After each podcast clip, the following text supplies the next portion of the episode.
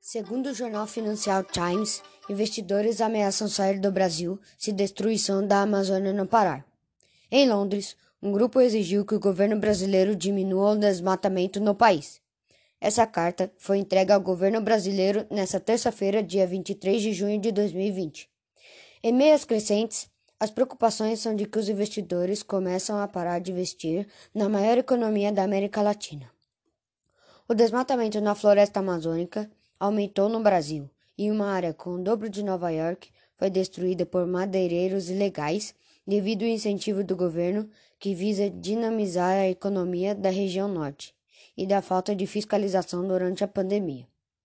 Como a região norte é a nova fronteira agrícola do país, as atividades econômicas relacionadas ao espaço agrário vêm sendo as principais responsáveis pelo desmatamento na Amazônia.